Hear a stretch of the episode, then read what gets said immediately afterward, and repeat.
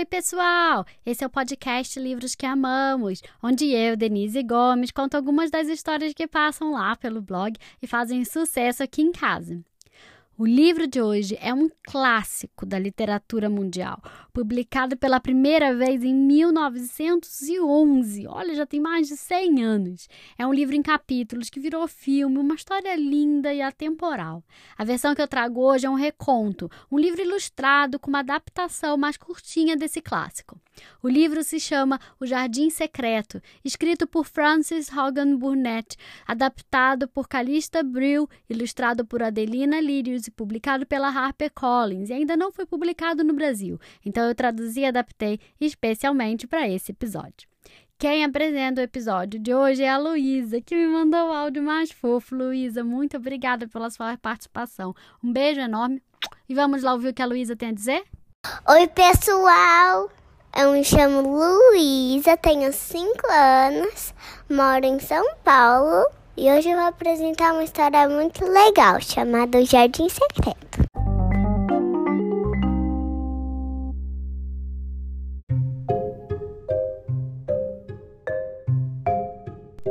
Era uma vez um jardim murado que floresceu sob o céu de verão no norte da Inglaterra. Mas o jardim foi trancado e deixado sozinho. E permaneceu completamente sozinho por muitos anos. Até que. Mary era uma menininha infeliz, com um rostinho infeliz. Ela havia ficado órfã e estava a caminho de um novo lar, onde ela esperava continuar muito infeliz. A mansão Misselthwaite era uma casa antiga de pedra com cem quartos, a maioria deles fechados. Era um lugar frio e solitário, cheio de segredos. Mary chegou à mansão numa noite de inverno, quando o vento estava uivando pelos campos e uma chuva torrencial caía. Pela manhã, Mary acordou sozinha. A casa ao redor dela estava silenciosa. A princípio, Mary odiava a mansão White. Ela odiava os corredores frios que faziam eco ela odiava os campos estéreis e áridos ao redor da mansão. Ela odiava até mesmo o gostoso e quente café da manhã que Marta, a empregada, trazia ao seu quarto.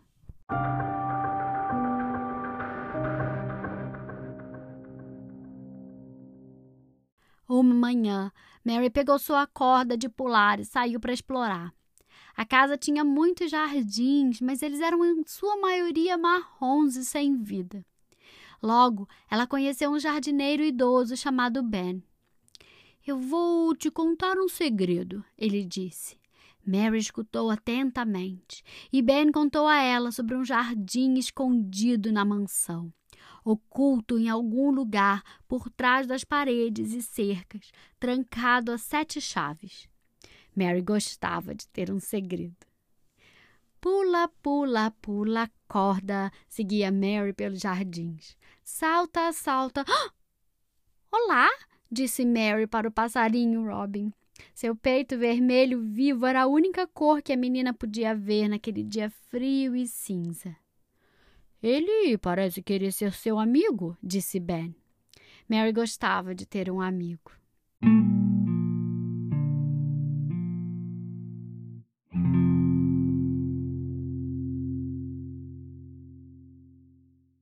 Com o tempo, Mary percebeu que ela até gostava do frio e úmido ar que soprava vindo dos campos no finzinho do inverno. Dia após dia, o rosto fino e pálido de Mary ficava mais arredondado e rosado. Pela primeira vez em sua vida, ela sentia fome pela manhã e sono na hora de dormir. Um dia, a chuva caía torrencialmente e Mary não podia brincar lá fora. Então ela decidiu explorar a grande, antiga e triste casa. Ela passou por corredores, desceu escadas, virou em cantos, atrás de cantos, vagando para dentro e fora dos cômodos empoeirados. Tudo isso sem ver ninguém. Mas ela ouvia alguém, alguém chorando.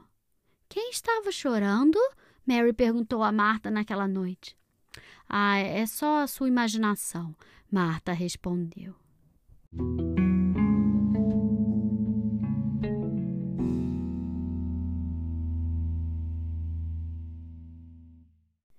Os dias foram ficando mais longos e mais claros na medida em que o inverno começou a ir embora. Mary descobriu que agora ela podia pular com sua corda por todo o caminho ao redor dos jardins, sem parar nenhuma vez. Noventa e oito, noventa e nove, cem! Mary contava enquanto pulava. Ela parou para descansar numa parede coberta de era e ela pensou sobre o jardim secreto trancado e abandonado. Tip, tip, tip, assobiou o Robin, brincando o chão.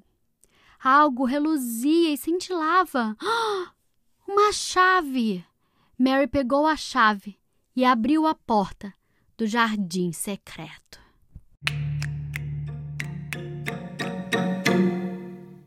O jardim havia ficado sozinho por um longo tempo. Roseiras marrons e espinhentas trepavam nas árvores e se espalhavam de galho em galho. Anos de folhas caídas cobriam o chão como um cobertor cinza. Será que o jardim estava morto? Ou apenas dormindo? Algo estava vivo. Uma pequena florzinha estava lutando para alcançar a luz e cumprimentar a primavera. Mary respirou fundo e pensou bastante. Ela já amava o jardim e, mais do que tudo, ela queria que ele continuasse secreto. Mas ela precisava de ajuda. Eu preciso de um conselho, Mary disse a Marta, sobre um pequeno jardim. Ela não contou qual jardim. Você precisa do Deacon, Marta disse. Seu irmão, que tinha a idade de Mary, sabia tudo sobre plantas e animais. Marta foi buscá-lo. E no momento que Mary conheceu Deacon, ela soube que podia confiar nele com qualquer segredo. Com a ajuda de Deacon, Mary aprendeu a cuidar do jardim. E com a chegada da primavera, o jardim floresceu.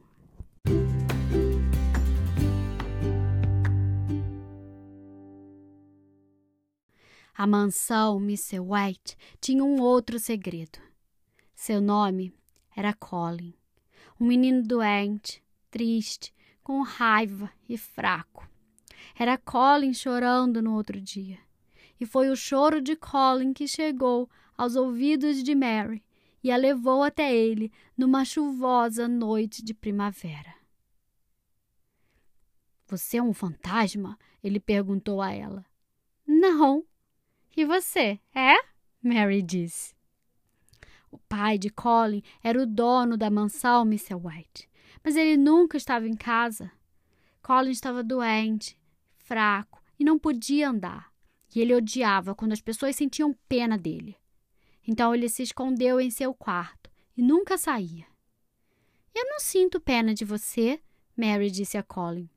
Ela pensou que Colin era parecido com o jardim ele tinha sido trancado e deixado sozinho por muito tempo. Deacon tinha conseguido ajudar o jardim, talvez ele soubesse como ajudar Colin também. Então Mary levou o Deacon para visitar Colin e Deacon levou seus animais.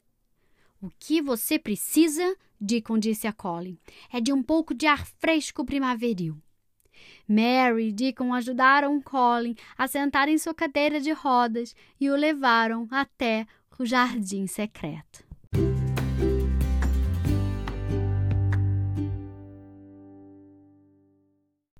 O passarinho, Robin, tinha sido o primeiro amigo de Mary, mas agora ela tinha outros dois amigos. Mary, Deacon e Colin trabalhavam no jardim secreto todos os dias e a cada dia mais flores apareciam. Margaridas, íris, crisantes embelezavam o caminho. É como mágica, disse Mary. Ela se sentiu um pouco boba dizendo isso em voz alta. Mas Deacon concordou com a cabeça e Colin também. É mesmo mágica, disse Colin. dia após dia, a magia do jardim e o ar primaveril, e o canto dos passarinhos, e o trabalho árduo de cavar e regar, faziam Colin ficar mais forte e animado. Mary ficava feliz só de olhar para ele.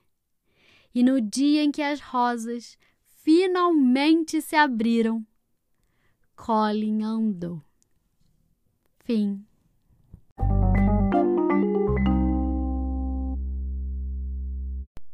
E aí, gostaram da história?